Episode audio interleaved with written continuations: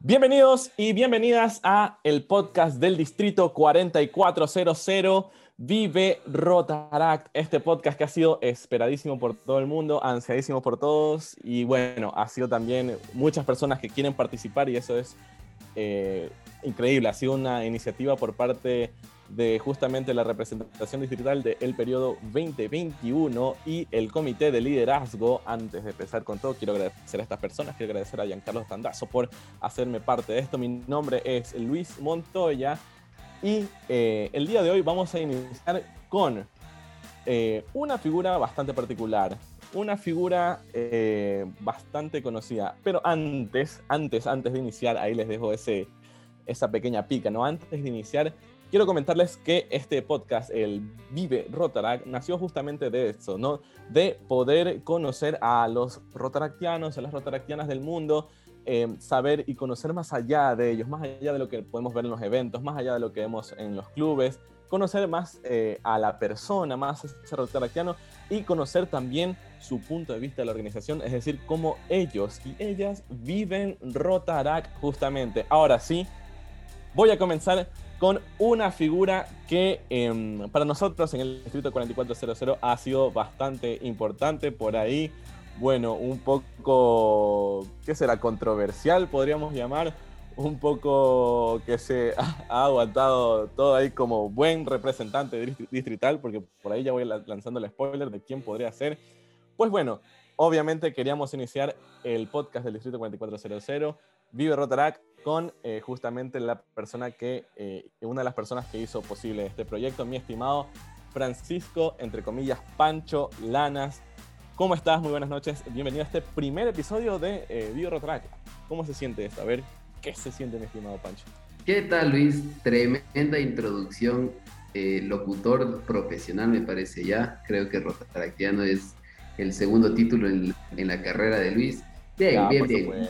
Muy bien bastante emocionado con esta iniciativa, algo que en realidad esperábamos todos, que particularmente era, no veía el día que, que llegue y aquí estamos para compartir todos los tras cámaras y todo el making of de ser un voluntario, de pertenecer a esta hermosa familia y bueno, pues Luis, emocionado de poder compartir muchas experiencias en todos estos años. Definitivamente, Head. Eh, ah, Pancho Lanas ha sido como una figura bastante interesante alrededor de los años, eh, una persona que por ahí medio, muchos no lo conocen o muchos como por ahí lo han visto como un ser bastante serio, luego lo hemos visto como un ser bastante alegre, por ahí también sabemos que tiene su carácter. Entonces, bueno, hoy mi estimado Pancho, vamos a conocer un poco más allá eh, de ti, en este caso, ¿no? Así que bienvenido a esta palestra, como te lo dije, creo que en el Tras Cámaras me siento como en una especie de confesionario pero bueno, estamos aquí para eso. Gracias, Luis. Cuando tú quieras. ¿Qué quieren saber? Ah, ya, de una. Bueno, vamos a ver. Em, nada, primero vamos, vamos a, conocer más allá de Pancho como persona, como ser humano. Eh, nada, Pancho, cuéntanos, a ver, ¿a, qué te dedicas? ¿Qué es lo que hace Pancho Lanas por la vida? creo que hay muchas personas que eh, quieren saber eso. Lo vemos a Pancho y, vemos, él tiene pinta de ser ingeniero. Para los que no lo ubican, bueno, pues vayan a sus redes, ahí tienen por ahí otros dicen, a ver, puede ser un ingeniero en sistemas, o por ahí también puede ser, qué sé yo, un economista, no sabemos, ¿no? Un abogado también tendría eh, como pinta, ¿no? Eh, la cara de un abogado, ¿no? ¿Qué hace Pancho Lanas por la vida? A ver, cuénteme. Es complicado. Em, mi título empezamos bien. Estoy licenciado en negocios de comunicación y diseño. Bien. Cuando estudié, bueno, me fui a la universidad, eh, siempre me gustó mucho la parte de diseño, me gustó la parte de multimedia, veía de pequeño películas de animación, producción audiovisual, y dije, yo quiero hacer eso. Entonces, en la universidad estudié diseño multimedia y dentro de múltiples cosas, porque uno cuando estudia diseño multimedia comienza a programar, hace páginas web, hace diseños, hace video, comienza a trabajar en sonido, comienza a trabajar en un montón de cosas. Y una de las partes que más me llamó la atención es la animación. Entonces, por coincidencia... Animación como Perdón que te interrumpa, pero estoy así como emocionado ahorita porque, bueno, para los que me conocen a mí, me encantan las películas y animación como, como Pixar más o menos. ¿Puedes, estar spoileando? Claro, sí. Se puso, era en ese entonces, yo, yo tengo, bueno, actualmente 30 años. En ese entonces fui a la universidad con 18 y la animación digital comenzó a tomar mucha fuerza. porque se comenzaron a trabajar muchísimos efectos especiales, animación 3D, animación digital. Entonces hubo como que un cambio de, de, paradigmas de cómo se hacía la animación al principio, al estilo de Disney, dibujito por dibujito, y que después ya con el tema de la computación. Sí, sí, sí, sí, de hecho, eh, creo que yo eh, eh, había escuchado algo, bueno, yo te digo, a mí me encanta este, este mundo, y o sea, como que he revisado que antes Disney hiciera como que, bueno, si esto no es 2D, o, es, o por ejemplo, no es al estilo del Rey León, que creo que pasó con Shrek o algo así, ¿no? Si no es al estilo del Rey León, ni me traigas eso. Y luego vino Toy Story, o sea, como que vino Pixar y le dijo, sabes que esto puede ser y funciona, y de hecho lo hicieron, y ahí fue que, bueno, démosle rienda a esto, y ahora eh, es como eh, lo principal de Disney, o sea, ya vemos películas como Moana, Frozen, ahora salió ahora último Raya, que son ya animaciones en 3D, ya no son en 2D. Exactamente, totalmente. Entonces, eh, eso es algo que a mí me llamó muchísimo la atención. Y por coincidencias, bueno, no creo mucho en las coincidencias de la vida, sino como que cada uno ya tiene marcado su camino y que las cosas se van dando a, medida de que el tiempo va pasando. Uno provoca estas cosas, ¿no? Uno, uno va buscando. Claro. Así como involuntariamente uno busca, bueno, voy a ver por aquí, voy a husmear, a ver qué sale, o ver qué pasa, ¿no? Nada es consecuencia. Entonces, eh, en la universidad, dos de los que eran mis profesores mm, dijeron, bueno, creo que estos manes son medio desdedicados, acá en la sierra dicen que son medios ñoños, medios nerd, medios... Así, de los que siempre hacen los deberes, de los que cuando el profesor va a clase y dicen, eh, creo que hoy no teníamos deber, yo era el que levantaba la mano y decía, no, no, sí tenemos el deber. Bueno, qué dice? yo, yo, de esos. Siempre me ha gustado mucho estudiar, mis papás así. O sea, te aguantabas los maletazos y que te tiran todas las maletas cuando decías que deber. No, y en buen plan, o sea, eh, siempre creo que he sido bastante cumplido y, todo. Entonces, mis profesores dijeron, ¿saben qué? Tenemos, estamos iniciando un, un, proyecto. Era un proyecto de una marca corporativa que vende carros, no voy a decir el nombre hasta que no nos paguen el, anuncio comercial para poder Carlos. Eh, claro, labor social con esos fondos. pero eh, fue súper chévere porque comenzaron a hacer un cortometraje. Y estos profesores me dijeron, vamos a hacer el primer cortometraje animado hecho por ecuatorianos 100% y queremos estar en salas de cine. Nunca antes un cortometraje había estado en salas de cine, entonces... Eh, claro, y peor, animación ecuatoriana es como complicadísimo. Entonces tú le pones esto al público y dices, y o sea, como que nadie va. O sea, lastimosamente es así, pero bueno, esa es la idea de ir cambiando esto, ¿no? Totalmente. Así que, para no alargarte el cuento, bueno, durante estos tres años, más o menos en el último año de universidad, comencé a trabajar con estos dos profesores que después se convirtieron en mis socios, terminamos el cortometraje. Eh, más o menos éramos seis o siete socios los que comenzamos con un estudio de animación en Quito. Y claro, el problema era que comenzamos con una empresa, dijimos, súper emocionados, chévere, invirtamos plata, compremos las computadoras, pongamos los escritorios. Sabíamos hacer animación, más o menos, porque también fuimos aprendiendo mucho sobre el camino, pero no teníamos ni la más remota idea de cómo administrar una empresa. Y creo que eso fue lo que más nos costó. Entonces, eh, esa es como que la primera etapa de la vida. Después estuve cinco años dentro de esto, trabajando en proyectos súper chéveres. Llegamos a cine, tuvimos contactos con Cartoon ah, Network. Sí, sí, sí, claro. Bien llegamos al cine, eh, eh, hicimos un cortometraje que se llamaba Popoc, que era de un, un pollito primitivo ahí que estaba en las selvas del Ecuador con unos Schwarz y algunas cosas. Siempre tomábamos mucho el, toda la parte de nuestra cultura, eh, entonces raíces de todo lado, quechuas, Shuar, también aprovechando que en nuestro país está el camino de Inca, o sea, hay muchísimo de, nuestro, de nuestra cultura que no hemos explotado. Pero ustedes tomaban leyendas eh, como que, que, ya existían o ustedes a partir de eh, la cultura se inspiraban y creaban historias originales. ¿Cómo era? Sí, yo, la inspiración básicamente era toda la, la, cultura y la naturaleza ecuatoriana. Pero de ahí sí venía un poco de ficción, o sea, había un desarrollo de guion para contar las historias y todo. Pero fue súper chévere. Yo en el proyecto este que te comentaba, eh, era como vivir algo que solo lo ves en la televisión sea, hacer un cortometraje que duraba... El cortometraje duró más o menos unos tres minutos y medio, o sea, era el tiempo de...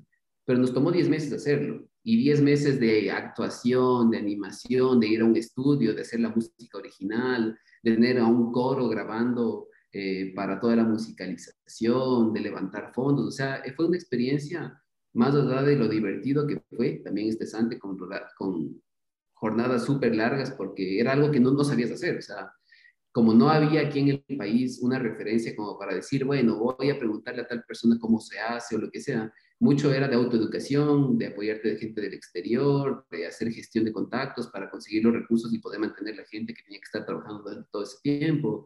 Entonces, eh, fue súper chévere y además tenía en ese entonces yo 20 años, entonces a los 20 años yo decía, bueno, tengo una empresa constituida con un socios, eh, con un cortometraje que ya llegó a, a los cines. Cine y todo, entonces era como que vivir algo... Eras una, un rockstar más o menos.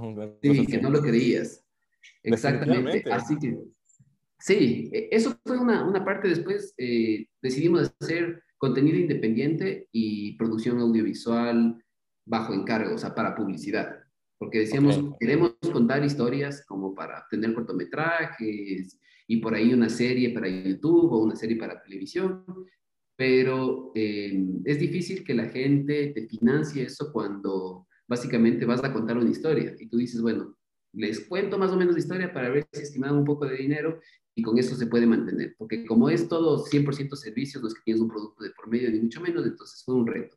Lo que hacíamos era aprovechar el talento de toda la gente para hacer producciones por encargo. Entonces comenzamos a trabajar con algunos ministerios, marcas comerciales, universidades y todo. Entonces hacíamos comerciales y parte de ese presupuesto destinábamos para hacer contenido propio. A lo largo del tiempo, bueno, eh, éramos siete socios, que creo que éramos muchos, ponernos de acuerdo era complicado.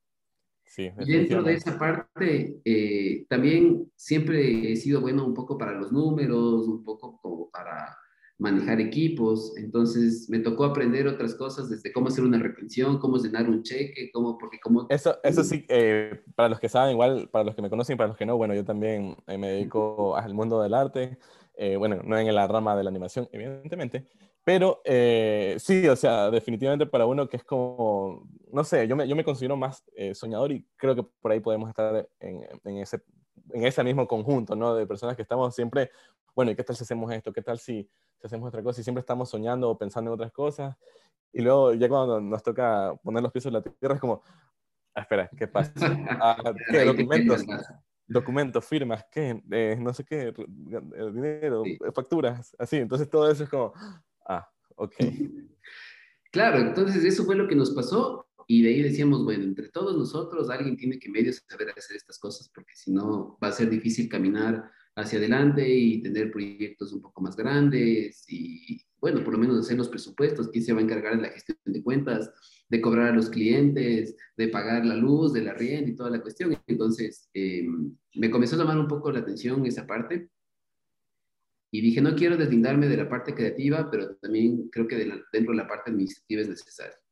Entonces, fue ahí cuando me fui a Argentina eh, decidí estudiar una, esta licenciatura en negocios de comunicación y diseño, que digamos es lo más apegado como para decirte a una administración eh, para temas creativos o de diseño, cosas así. Como, como, como administrar proyectos culturales o proyectos creativos. Claro, justamente dentro de eso. Entonces, dentro de esta licenciatura tú veías, por ejemplo, eh, cómo hacer investigación de mercados para temas de diseño, cómo utilizar propuestas de productos o de servicios utilizando focus group o alguna cosa como para que no te lances al aire con cualquier tipo de iniciativa y que también puedas conocer un poco más la target para los que vas a generar ese tipo de proyectos, de productos y que sepas ah, cómo hacer bueno. un modelo de negocio. Entonces, de ahí sale este título de, licenciado en negocios de comunicación y diseño. Entonces, regresé de Argentina eh, por un tema de desacuerdos con los socios, disolvimos la, sociedad, pero seguíamos trabajando con algunos, eh, estuvimos vinculados igual a algunos proyectos comerciales, también estuvimos con una película, hay una película guayaquileña que, bueno, no me acuerdo el nombre en este, en este caso, pero también tiene una parte de animación en la que nos, nos involucramos. Tienes, que ahí decirnos qué, qué, película es. Eso tienes que, al menos, yo no me voy a quedar con esa eh, pica de saber o esa duda, ¿no? Te tienes que decir qué película es. Ya voy. En el transcurso del, de, la, de, la, entrevista, del conversatorio, ahí lo vamos a seguir conversando. Por favor. Por favor. Y fue súper chévere, entonces como que se abrieron nuevas, nuevas puertas. Mi bueno, mi familia eh, tenía una empresa curtidora, es decir, que fabricaban cuero para calzado, para zapatos y para algunas cosas ahí dentro de algún tiempo. Y mm, me llaman y me dicen, bueno, pues sabes qué, quisiéramos que te comiences a involucrar también un poco en la empresa. Hay nuevas estrategias que queríamos ver de publicidad y de alguna cosa. Entonces, yo en ese entonces estaba como freelance. Me comencé a involucrar en la universidad, eh, más bien dicho en la empresa, y fue súper chévere porque habían muchos ejes en temas de diseño en el que me podía seguir involucrando, a pesar de que no era la parte audiovisual. Pero como se trabajaba con materia prima, por ejemplo, cuando estuve en Argentina vi que había aplicaciones en cuero en donde tenía una reducción del impacto ambiental porque reciclaban muchísimas cosas y comenzaban a trabajar con proyectos, eh, ¿cómo se llaman? Utilitarios, o sea, donde ya tenías, por ejemplo, mochilas con diseño, eh, pizapapeles con diseño, agendas con diseño, y el cuero estaba de por medio. Entonces era un proyecto súper chévere. Como era un tema familiar también, decidí involucrarme ahí. Estuve en esa gerencia de operaciones durante algún tiempo, haciendo algunas alianzas con la universidad en la que yo había estado, porque la universidad en la que yo había estado era un instituto especializado en diseño, entonces tenía eh, aristas de diseño para diseño de modas, diseño de interiores, también para diseño multimedia, diseño gráfico, diseño fotográfico. Entonces dije, ahí también el cuero se puede aplicar. Entonces fui a conversar con la universidad y dijimos, bueno, estoy ahora metido en el mundo del cuero, entonces, ¿qué tal si comenzamos a hacer investigaciones en calzado eh, para meter cuero en decoraciones, o sea, en paredes, un montón de cosas. Entonces siempre he estado vinculado al tema de diseño. Decidí ir un paso más allá. Mi, por parte de mi mamá tenía un restaurante igual durante algún tiempo. Decidí dejar el mundo de los cueros y entré al mundo de los restaurantes, que es actualmente a lo que me dedico, sin dejar de lado el diseño, eh, porque siempre lo he vinculado independientemente al proyecto en el que he estado. El restaurante que tengo ahora estoy prácticamente 100% a cargo entonces... Eres el big boss ahorita. Sí, dentro de eso trabajo con mi papá y dentro de eso la parte de animación me encargo mucho en la parte de marketing, en implementar, con esto de la pandemia nos ha tocado cambiar muchísimo los canales de atención, eh, las estrategias de venta. Entonces, claro, ahorita está virtualizado todo prácticamente. Claro, totalmente. Entonces por ahí todavía me encargo de la parte fotográfica, del manejo de redes y de todo un poco. Entonces el diseño ha estado siempre en, medio de mi vida, sino que ahora también la parte administrativa es como que ese equilibrio entre lo uno y lo otro. Sí, sabes que a mí me pasa bastante similar, ¿no? Eh, yo soy mucho más joven que Pancho, evidentemente, se nota, soy muchísimos años más joven que Pancho, eh, no, pero, bueno, sí, pero eh, sí pasa que uno, por ahí igual, como te digo, ¿no? A veces a uno le toca pisar más tierra que nunca o estar hundido en el lodo, no sé, como sea, ¿no? Estos, estos tiempos incluso han sido más cambiantes o fluctuantes, ¿no? Pero uno siempre eh, está como que agregándole o metiéndole esa pizca de la creatividad que uno tiene o, la, o, lo, uno como que se, puede inventar otras cosas, no sé, a cualquier cosita que uno haga, le quieres meter eh, como que la parte artística. Te digo porque a mí me pasa un montón, un montón. Entonces veo, por ejemplo, yo veo en algún negocio, entonces cómo hacer algo estético, o si hay que hacer algo que, que, que, tenga un sentido, un fondo, un mensaje hacia la sociedad, que critique algo, no sé. Eso es como lo que me pasa a mí y, y, y en cada cosa que hago quiero que eso haya. Así sea un granito, digo, esto está de acuerdo a mí. Totalmente. De hecho, hace más o menos unos dos años comenzaron a sonar con fuerza dos términos que van relacionados al tema de diseño. Uno es el storytelling, porque creo que en todo, en la vida se cuentan historias, en todo. Y eso también como que lo he ido involucrando muchísimo en, en, en cualquier proyecto en el que estoy. Y otro es el design thinking, que es ahí donde cobra como que sentido de qué se trata el diseño, porque básicamente el diseño lo que busca es encontrar soluciones a cualquier tipo de problema. Algo que es súper chévere del diseño es que uno aprende de todo. Cuando tienes un proyecto de diseño, por ejemplo, tienes un proyecto arquitectónico y terminas conociendo cómo se funcionan las estructuras, cuánto tiempo eh, te demora levantar un edificio, cuánto te cuesta levantar un edificio, y si después te toca tener un proyecto para una clínica dental, terminas sabiendo cómo se curan las caries, Claro, sí, sí, sí, En realidad, como es una propuesta a solucionar cualquier tipo de problema, te abre mucho la mente. Y, eso es, eso es lo, bueno, que te saca de una rutina, hace que la vida sea entretenida, entonces... Sí, aparte que, bueno, a mí me pasa que yo soy demasiado curioso y me gusta eh, como que aprender de todo un poco y cuando hay este tipo de cosas, eh, es, verdad, o sea, te toca eh, investigar acerca de lo que tú vas a trabajar o lo que vas a hacer, ¿no? Obviamente, yo no es de la parte de diseño, pero sí, o sea, cuando te traen un problema que tú puedes solucionarlo de, de, manera, digamos, creativa, entonces para, yo, yo considero, ¿no? Y no sé si estás de acuerdo, pero para tener una solución creativa tienes que como que tener el panorama más amplio y saber qué opciones tengo para ver cómo las mezclo, qué hago, eh, para dónde me voy. Entonces, entonces eso es el, el, hecho de investigar. Entonces, a mí me encanta eso. O sea, me, Exactamente, totalmente.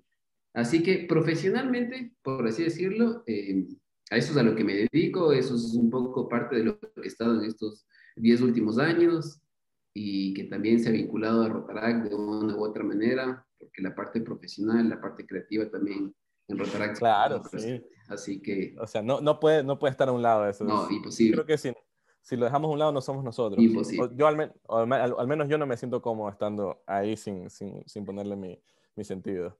Así es. Así que eso resume... Eh, la primera pregunta, sí. Recién está la primera pregunta, pero sí, ¿sabes qué? Es una pregunta que muchos se la hacen, así que está bien contestada para que a nadie le quede dudas. Eh, por ahí, bueno, si te escriben a decir, oye, Panchito, no sabías que estabas ahí. Bueno, ahí está, viste que sí tuvo. Ahí está. Y de hecho, aquí en el podcast le digo a mi estimado Pancho que en algún momento tenemos que hacer algún proyecto en conjunto. Totalmente. Listo. Bueno, Panchito, eh, Vamos un poco involucrándonos más en eh, el tema Rotary Rotarac, porque tú ya sabes, pues este es el podcast de Rotarac, entonces obviamente tenemos que, además rotaractianos, las 24, ¿cómo es los 24 dientes ahí, que son las 24 horas del día, ¿no? Claro. Entonces, nada, vamos involucrándonos un poquito eh, para conocer igual eh, más al, también al Pancho Rotaractiano, por ahí, comentos más o menos ¿Quién entraste al club? ¿Quién te trajo? ¿Quién fue que, que te dijo, ven, conozco unos locos que se reúnen, pero no son una secta, ojo, pero se reúnen a hacer labor social?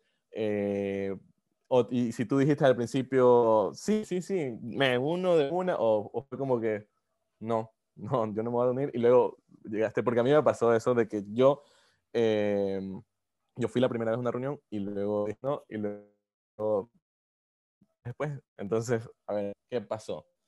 ¿Ququé pasó con Pancho la Hay tres etapas de vida rotaria o rotaractiana. La primera es que desde muy pequeño recuerdo que mis papás siempre hablaban de Rotary, todo era ellos de Rotarios.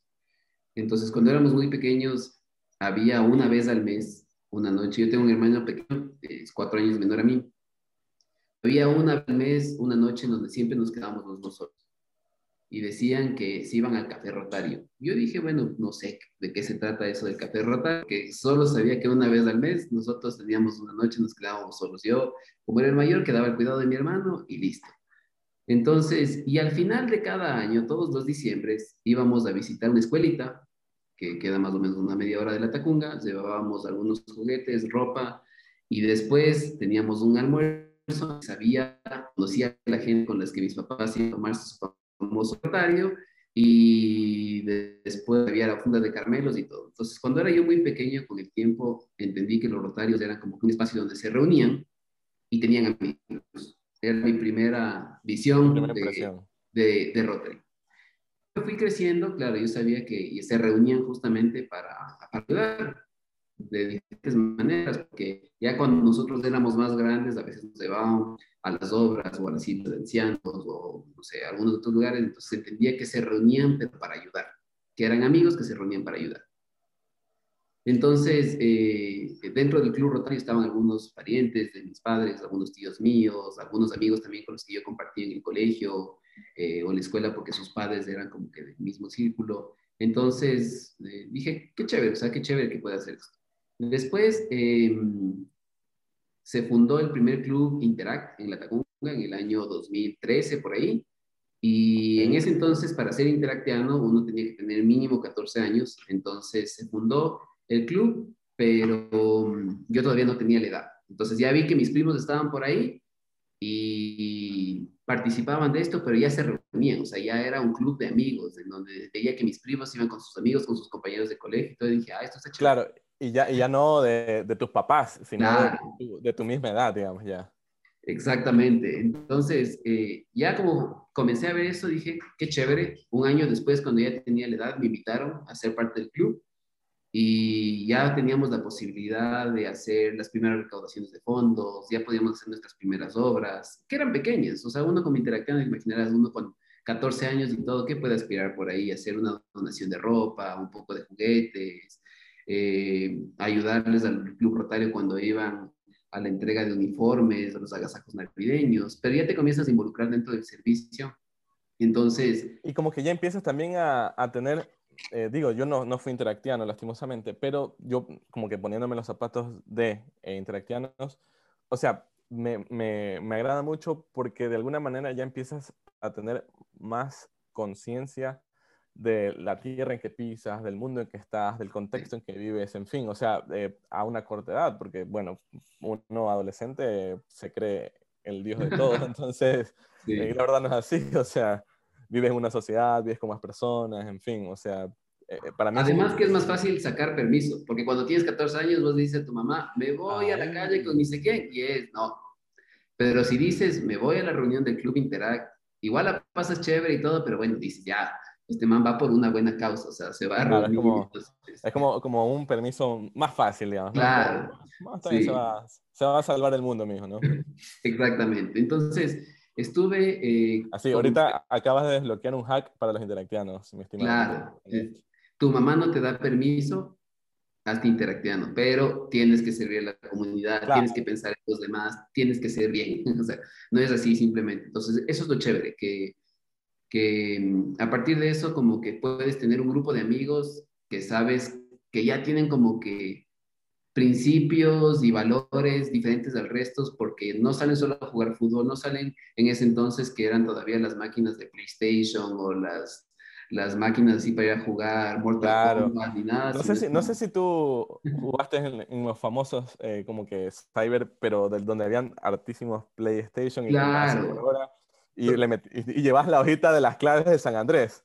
Exactamente, claro, de ley, de ley, de ley. Entonces, claro, tenías en el papelito, el arriba, arriba, abajo, cuadrado, círculo, cuadrado, triángulo, y era uno, o sea, claro, claro era ya toda una ciencia tener. Claro, y tú ya te sabes, yo, yo la que yo me sabía era la de la vida y la, creo que el, el, combo de armas favorito, una cosa así. E, eran las dos claves que me sabía, pero así como tac, tac, tac, tac, listo, ya está. Claro, vida infinitas, ese era el básico para desquitar toda la hora de alquiler de PlayStation. Entonces. Claro, sí. Em, claro, no sacabas permiso para eso, sino sacabas para la reunión de Interact y después de eso ya tenías como que otras cosas chéveres que también se viven a nivel de y de Rotary entonces fue como que la segunda experiencia, pero ya en medio como protagonista. Dentro de Interact tuve la oportunidad de ser presidente también del club y cuando ya terminamos el colegio tuve que dejar el club Interact, eh, me fui a estudiar en Quito, entonces fue un problema que más o menos complicó a la mayoría de socios, no pudo continuar el club Interact y después de unos dos años el club Interact se cerró. Entonces pasó un tiempo y dijimos, oigan, qué chévere que pasábamos como interactivos. O sea, ya los mismos que cuando teníamos 14, 15 años, nos volvimos a encontrar unos 5 años después y dijimos, ¿se acuerdan qué chévere era? Pero ahora ya no tenemos que pedir permiso. Ahora, ahora, ya podemos, ya tenemos más de 18 años. ¿Qué se podrá hacer? Exactamente. Entonces ahora, pero podemos hacer lo mismo. No sabíamos de Rotaract. Eh, de hecho, queríamos seguir involucrados y por ahí nuestros rotarios nos dijeron, sí hay, o sea, sí puede seguir, parte, seguir siendo parte de Rotary con la edad que tienen y no necesariamente tienen que ser Rotarios. Hay un programa para jóvenes que se llama Rotarac. Entonces, ¿qué tal si fundamos uno? Todos vivíamos en Tacunga o Quito. La Tacunga. Todos vivíamos en Quito. Creo que por ahí había uno que vivía todavía en la Tacunga. Pero todos veníamos del fin de semana a visitar a nuestras familias porque está cerca. De la Tacunga a Quito estás a una hora y 15 minutos, una hora y media. Entonces, terminaban todos los de estudiar en Quito y veníamos a visitar a nuestros papás y todo, entonces dijimos, ¿por qué no fundamos todavía el Club de Rotaract La Tacunga? Ayudamos a la gente de La Tacunga y la seguimos pasando bien. Así que decidimos formar el Club Rotaract La Tacunga, fui el presidente del club, nos juntamos. Presidente fundador.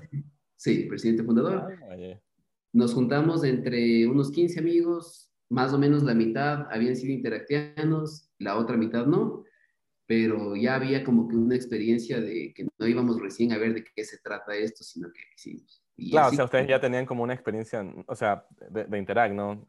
claro, ya sabíamos un poco a lo que nos metíamos. Claro, no iban así, no era como que un amigo los invitó y les dijo, bueno, mira, aquí hay unos locos. Sí, tal cual. Ese fue el trabajo que nos tocó a nosotros, nosotros hacer después. ah, tú estuviste del otro lado. Claro, nosotros éramos los, los de la secta y tocaba, tocabas amar a toda la gente, pero si no, no somos una secta, si no hacemos esto y esto y esto. Entonces, sí, sí, hemos ayudado. O sea, sí. Así que. Por favor, suelte su gallina, suelte su cabra, suelte su, su, cordero, por favor. Claro, no, no, no hace falta. Eh, y bueno, pues así que sí, ya han pasado 10 años desde que se fundó, casi 10 años, 9 años y medio desde que se fundó el Club Rotaract de, de la Tacunga. ¿Cuánto? ¿2011? Si mis matemáticas no me fallan, o 2000... 2011. En el 2011 se, nos juntamos eh, y enviamos las cartas de fundación. Claro, como ahí todo era, no, no eran los trámites ahora en donde uno simplemente manda el formulario, el, la semana ya tiene constituido el club. Nosotros nos juntamos el 15 de noviembre y llenamos el formulario, había que mandar por encomienda que llegue a Chicago, a las oficinas de, Ah, ya, ya, o sea, ni siquiera era como que escaneabas, era que enviar el, imprimías eso, ponías en el... Claro, había que imprimir. Y, y, y, todas las firmas no eran digitales, o sea, entonces en ese entonces el gobernador creo que era de Guayaquil igual, entonces había que firmar aquí el Club Rotario de la Tacunga, mandar a Guayaquil para que firme el gobernador y después de eso mandar a Evanston para que en Evanston nos certifiquen el club. La carta llegó en junio del 2012. No, nosotros de junio a, claro, de noviembre de 2011 a junio de 2000. Entonces nosotros recibimos la carta constitutiva en junio, pero ya habíamos trabajado para ese entonces ocho meses. Como claro. recibimos la carta constitutiva, entonces me dijeron, Pancho, en papeles no has sido presidente, así que te toca un año más. O sea, que, te, a ver, te mandaste un año más de Claro, de noviembre a junio y después de junio un periodo completo ya en año rotario. Entonces, pero fue súper chévere, o sea, en realidad creo que fue una de las experiencias, justo tú decías que quién es Pancho Lanas, porque mucha gente dice serio, puede ser abogado, puede ser ingeniero, y en realidad una de las cosas que más me ha costado en la vida eh, ha sido tener como que un acercamiento así tranquilo con toda la gente y para quienes me conocen, soy fresco, igual me gusta tener muchos amigos, ya por ahí comienzo a bromear y todo, pero aparentemente la primera apariencia siempre todo el mundo me ha dicho es súper serio. Rotaract me ayudó a ser menos serio, Rotaract me ayudó a romper el hielo eh, con la gente que no conoces, Rotaract me ayudó justamente a ser amigos de una manera más fácil, entonces creo que ese año y ocho meses que estuve como presidente de mi club me ayudó muchísimo a evolucionar en esa parte de liderazgo. Oye, Pancho, entonces, hablando un poco de esto, em, que, que Rotaract te ha ayudado a a de alguna manera desenvolverte, a de alguna manera eh, como romper el hielo tú mismo o, acercarte a las personas en vez de decir, uy, Pancho tiene cara bravo, mejor no me la acerco. eh, ¿Qué ha sido como que lo que más te ha gustado o lo que hizo que tú te quedes en Rotaract? Es decir, eh, por ahí ya tenías eh, como que la, el pasado este interactiano, ese pasado oscuro en el que decías voy a reuniones y te ibas a jugar play. No, mentira. Pero o sea, ¿qué hizo que tú te quedes ya como en, en, Rotaract como tal o en la organización, como tú lo quieras ver, ¿no? ¿Qué es lo que, ¿Y qué es lo que más te gusta de...? Eh? Yo lo que más disfruto es que puedes tener un grupo de amigos a los que realmente puedes considerar como amigos. Primero porque comparten parte de, de tus principios, de tus valores, que sabes que en medio de lo que quieren en el mundo se alinean bastante a lo que tú quieres por, por tus principios, por tus convicciones, y que te puedes juntar para pasarla bien, para entretenerte de una manera, digamos, sana. O sea, que, que no hace falta que, estés en medio de una fiesta o que estés en medio, no sé, de, de una reunión, lo que sea, para pasarla bien. Aquí te entretienes, te diviertes, aprendes, pero ayudas. Ayudas y eso creo que es en donde en realidad Rotaract te vuelve como más humano, te vuelve una manera mucho más pura, mucho más sana. Entonces, creo que el hecho de poder decir que lo puedes hacer con más gente, que no hace falta que estés solo, que puedes unir fuerzas para hacer el bien en el mundo, es mucho más fácil. Y cuando te entretienes en el camino, creo que hace que eso sea, que cobre sentido la vida. Más, sí, como más llevadero, es como que lo disfrutas. O sea, yo, yo creo que no hay mejor cosa que, que, que, lo que estés haciendo, lo estés disfrutando, lo estés viviendo y seas feliz al, al hacerlo, ¿no? Y, y, si estás acompañado, yo creo también que eso es algo importantísimo, ¿no? Yo lo he vivido como que en la experiencia de eh, que alguien que tú no conoces o recién conociste hace una semana o hace un día o hace unos días o en un evento, eh, te, te, te, o sea, como que te dé literalmente sí. las llaves de su casa y tú seas, y tú seas como, o sea, ¿en, ¿en, qué mundo un tipo que no lo conozco en mi vida me dio las llaves de su casa? Entonces, es eso, ¿no? El hecho de que tú de alguna manera encuentres personas que, si bien no tienen el punto de vista eh, igual, porque para mí eso es imposible, pero tienen un punto de vista similar, tienen un eh, modo de vivir similar, eh, les, les, gusta ayudar, en fin, todo lo que conlleva ser de la organización y te identificas con, con, con la persona que tienes enfrente o la persona a la que le vas la, a dar las llaves, ¿no? Entonces eso es increíble. Totalmente. Yo me acuerdo, ahorita que, que justo topas este tema de la confianza, eh, mi tío, uno de mis tíos que era rotario, es dentro de los rotarios, los más jóvenes tenemos una muy buena confianza y en una de las primeras charlas de inducción al Club Rotará, cuando conformamos, nos contaba una anécdota y decía que alguna vez él estaba en un viaje de trabajo, viajaba al exterior y estaba en la sala del aeropuerto esperando la hora de abordar su avión. Entonces, dice que él estaba en su año rotario, entonces como buen rotario, uno anda a llevar su pin sí, siempre sí, en todo que... Entonces, dice, yo estaba sentado en la sala de espera con mi pin, entonces se acerca un señor con unas maletas y me dice que si me pueden cargar las maletas porque tiene que ir al baño. Y me dice, claro, yo me quedé sorprendido porque no tenía idea quién era. Entonces le dije, claro, no hay problema, que yo le cuido el equipaje. Se fue el señor al baño, regresó a los cinco minutos, diez minutos, yo qué sé. Entonces le agradeció por cuidar las maletas y mi tío le dice que, claro, que no hay problema, que con todo gusto, pero que quería hacer una pregunta. ¿Por qué confió en él para cuidar del equipaje? Entonces el señor le dijo que había reconocido que tenía un pin en, el, en la chaqueta y que era de Rotary International y que sabía que, qué clase de gente estaba en Rotary International, entonces sabía que podía confiar en él. Entonces, fue como una de las historias que, que me quedó y en realidad uno es algo que vive, como tú dices, creo que en muy pocos lugares, por lo menos a mí no me ha pasado, puede ser que sí, que también en otros escenarios o en otras organizaciones hay ese nivel de confianza, pero sí, aquí tienes amigos de todo el mundo y no hace falta que le conozcas. Cuando tú conoces a una persona y te dice soy rotaractiano, tú dices ya este man le conozco como dos o tres años. O sea, claro, eh, yo siempre le digo como las personas o los chicos que van ingresando al club en el que estoy, eh, que de alguna manera tú como que te pasas es, o te saltas, eh, no porque no quieras, pero te saltas ese paso de eh, de romper el hielo, de saber quién es este sujeto, de si puedo confiar en él, de si me va a caer bien o de si es buena persona. Eh, en fin, como que, no sé, cada uno tiene, es, pero te saltas como este primer paso de conocer a alguien y dices, bueno, este pana es de y de alguna manera ya estamos, como tenemos un nexo, ya por ahí también sé que él le gusta ayudar, eh, él tiene amigos que son amigos míos, entonces como que como que se, se, salta el primer paso, yo siempre digo eso, se salta el primer paso de conocer. Es. es, increíble, y es, en, o sea, no es acá, es en todos lados eso, o sea, de, al menos lo que, de lo que he vivido ha sido así, no, no es... Sí, es, es universal, eso en cualquier lado en el que tú visitas es, es así, es, en realidad tienes, no es cuento cuando decimos a la gente, en Rotaract vas a tener una familia mundial y vas a tener amigos de todo el mundo y todo, no, es, es no. verdad, o sea, en realidad eso es algo que mm, a mí particularmente me gusta mucho y creo que mm, al ser una familia tan numerosa, tan grande, te permite hacer obras que serían imposibles de hacerlo solo. El fin de semana estuvimos entregando una obra, eh, estuvimos pintando una casita. Bueno, no pintando la casita porque era la finalización de una obra.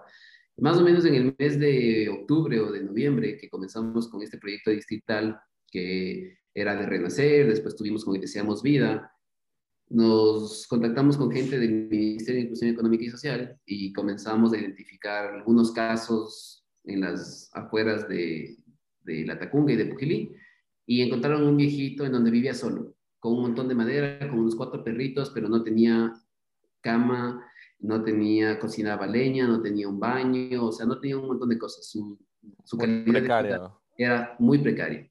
Entonces decidimos eh, involucrar a gente, amigos todo. Dijimos, mira, ¿qué te parece si conseguimos un techo para cambiarle esto? Eh, si conseguimos cemento para fundir una losa, si conseguimos puertas para que no pase frío y cosas así. Y de así que sí, armamos un proyecto, un mini proyecto arquitectónico en donde se involucraron algunos amigos, decidieron, chévere, no te voy a cobrar nada, por ahí otros amigos tenían una organización, donaron materiales, uno de los socios del ingeniero civil dijo, yo me hago cargo de la obra, entonces eh, hablamos con la familia y decidimos aportar una parte para el proyecto, la familia aportó, aportó otra parte, nos hicimos un cargo 100% y durante dos semanas estuvimos haciendo un mini extreme makeover versión Ecuador, así donde literalmente te vas de tu casa, regresas a las dos semanas y cuentas como que, wow, bueno, hicimos eso, pero a un, a un nivel, a una escala muy, muy pequeñita.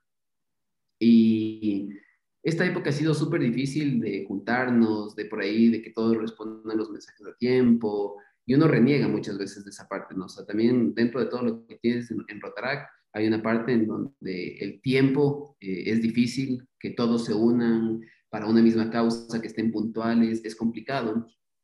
Y decidimos el sábado que eran las votaciones porque le llevaron a este señor a Quito a pasar con su familia mientras nosotros arreglábamos su casita. Y después de estas dos semanas, entonces fuimos a ponerle florcitas, a limpiar la casa, a pintar la casita de los perros y todo. Y al ver la cara del Señor cuando llegó, y ver su casa cambiada, eh, nos decía que siempre había pensado en alguien que le pueda ayudar y que es una persona que puede tener, no sé, unos setenta y pico de años, cerca de los ochenta años, y saber que el resto de días que le quedan de su vida va a tener un lugar más cómodo, que va a tener una cama para dormir caliente, que va a tener un lugar para poder cocinar, para poder estar con sus perros, y para tener luz y para tener por lo menos una vida digna en lo que le queda de su vida, creo que decía, por eso estoy en Rotaract, porque un sábado a las 11 de la, de la mañana pudimos venir unos cuantos amigos. Y después de eso eh, nos tuvimos a tomar una colita porque no vendían cervezas porque era ley seca por las elecciones. Eh, pero súper chévere, o sea, en realidad ese sentimiento de ver esa sonrisa de esa persona, y decir, listo, o sea, misión cumplida. Claro, y compartirlo con tus amigos. Que también y que puedas compartirlo con tus amigos y después de eso conversar sobre el tema, compartirlo en redes, almorzar juntos y reírte. Y es como, qué bacán. Y en ese proceso aprendimos a gestionar materiales de construcción, aprendimos a negociar permisos, aprendimos a negociar con la familia, entonces, esta escuela de liderazgo es permanente porque todo el tiempo estás aprendiendo, todo el tiempo te estás rodeando de gente que te inspira, todo el tiempo estás aprendiendo a gestionar recursos, a cotizar, a, un montón de cosas. Y eso no te enseñan en la universidad, no te enseñan en la casa, sino que lo aprendes en Rotaract. Entonces, es por eso que ya voy 11 años, bueno, 10 años y sumando justamente, y serán muchos años más, porque uno no, no para de aprender, no para de divertirse, no para de olvidar. Definitivamente, Pachi. Bueno, ya para ir cerrando el programa, eh, quisiera eh, como que preguntarte, ¿no? Tú, ya teniendo toda esta experiencia dentro de Rotaract, ya dentro de haber vivido todo lo que eh, has vivido, lo que nos has contado y lo que no nos has contado, pero sabemos que está ahí en tu mente y en tu corazón, ¿tú qué le dirías a los rotaractianos y las rotaractianas del mundo, las personas que están escuchando este podcast, ¿no? Eh, ¿qué le dirías? Puede ser que sean nuevos, pueden ser que sean personas que tengan igual o mayor tiempo que ti, no lo sabemos, pero ¿qué les dirías tú desde Pancho Lanas para Rotaract, digamos? Yo siempre les daría eh, la pregunta que decidí poner como lema o como símbolo en este año, porque este año que Rotary los llama el, el año de las oportunidades, de hecho el 2020-2021 dice Rotary abre oportunidades, decidí eh, lanzar una pregunta que se muy conocida ya, Luis lo conoce, que es el ¿qué más es posible? Claro, grabado, grabado. totalmente, que disfruten, para quienes no son parte de la organización, quienes están en el proceso como aspirantes, que se animen, que Rotaract es una, es una escuela y una experiencia de la cual todo el mundo puede ser parte, pero Rotaract es para cualquiera, porque no se trata únicamente de hacer voluntariado, no se trata únicamente de hacer una donación o de ir a pintar una casa o de pintar una escuela o de donar eh, útiles escolares, porque hay que dedicarle tiempo.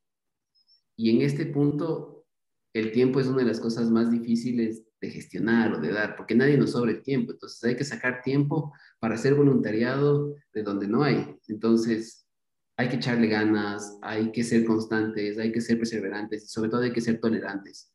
El distrito 4400 es uno de los distritos más numerosos de Latinoamérica. De hecho, eh, actualmente es el más numeroso en cantidad de socios. Ahí láncenos, esos datos que solo conoce el representante aquí. somos, el, distrito más numeroso de Latinoamérica. Eh, los 55 clubes y ya cerca de mil socios, a pesar de que somos un país pequeño, eh, hace que sea súper interesante la cantidad de gente que, estamos involucrados dentro de esto. Y dentro de ese proceso, yo creo que hay dos requisitos. Ser responsable y saber, y ser, y, o ser responsable y saber disfrutar de esto. Porque mm, una de las cosas más difíciles al ser de voluntarios es que uno tiene que ser tolerante, porque no es que estás a una persona que tú le puedes despedir, o sea, no es que estás en un trabajo en donde si tienes empleados tú le puedes decir, bueno, de aquí te vas. Sí. O si no le puedes decir, como todos estamos por voluntad propia, cada uno tiene en su momento la potestad de decir, bueno, hasta aquí llego y, listo. Entonces, eh, la tolerancia creo que es, es, muy importante porque por más que todos tenemos los mismos principios, apuntamos hacia el mismo lado, pensamos de manera diferente, eh, tenemos costumbres de manera diferente, tenemos clubes en la costa, tenemos clubes en la sierra, ojalá tenemos también puestos de Galápagos, tenemos uno en la Amazonía. pronto, pronto ahí en Galápagos, una visitita. Esa visita imagínate. hay, que ser, hay que ser tolerantes. Para quienes no son parte de esta organización, me gustaría darles esta oportunidad de que realmente se unan, que, que experimenten y que lo vivan porque no se van a arrepentir. Para quienes ya están y probablemente están un poco más desmotivados porque la pandemia no nos ha dejado hacer lo que siempre hemos hecho, de salir, de reunirnos, de viajar, de conocer otros lugares, de hacer nuevos amigos, les voy a preguntar qué más es posible. ¿Cómo podemos hacer que esto mejore, que esta situación, a pesar de la pandemia, de seguirnos viendo a través de una pantalla, qué posibilidades tenemos para que eso mejore? Para los clubes que están súper bien, que están trabajando con muchísimos proyectos, para los clubes que se están reuniendo todo el tiempo, ¿qué más es posible? ¿Cómo, cómo hacemos para que esos proyectos escalen, para que lleguen a más gente, para que cambien a más vidas?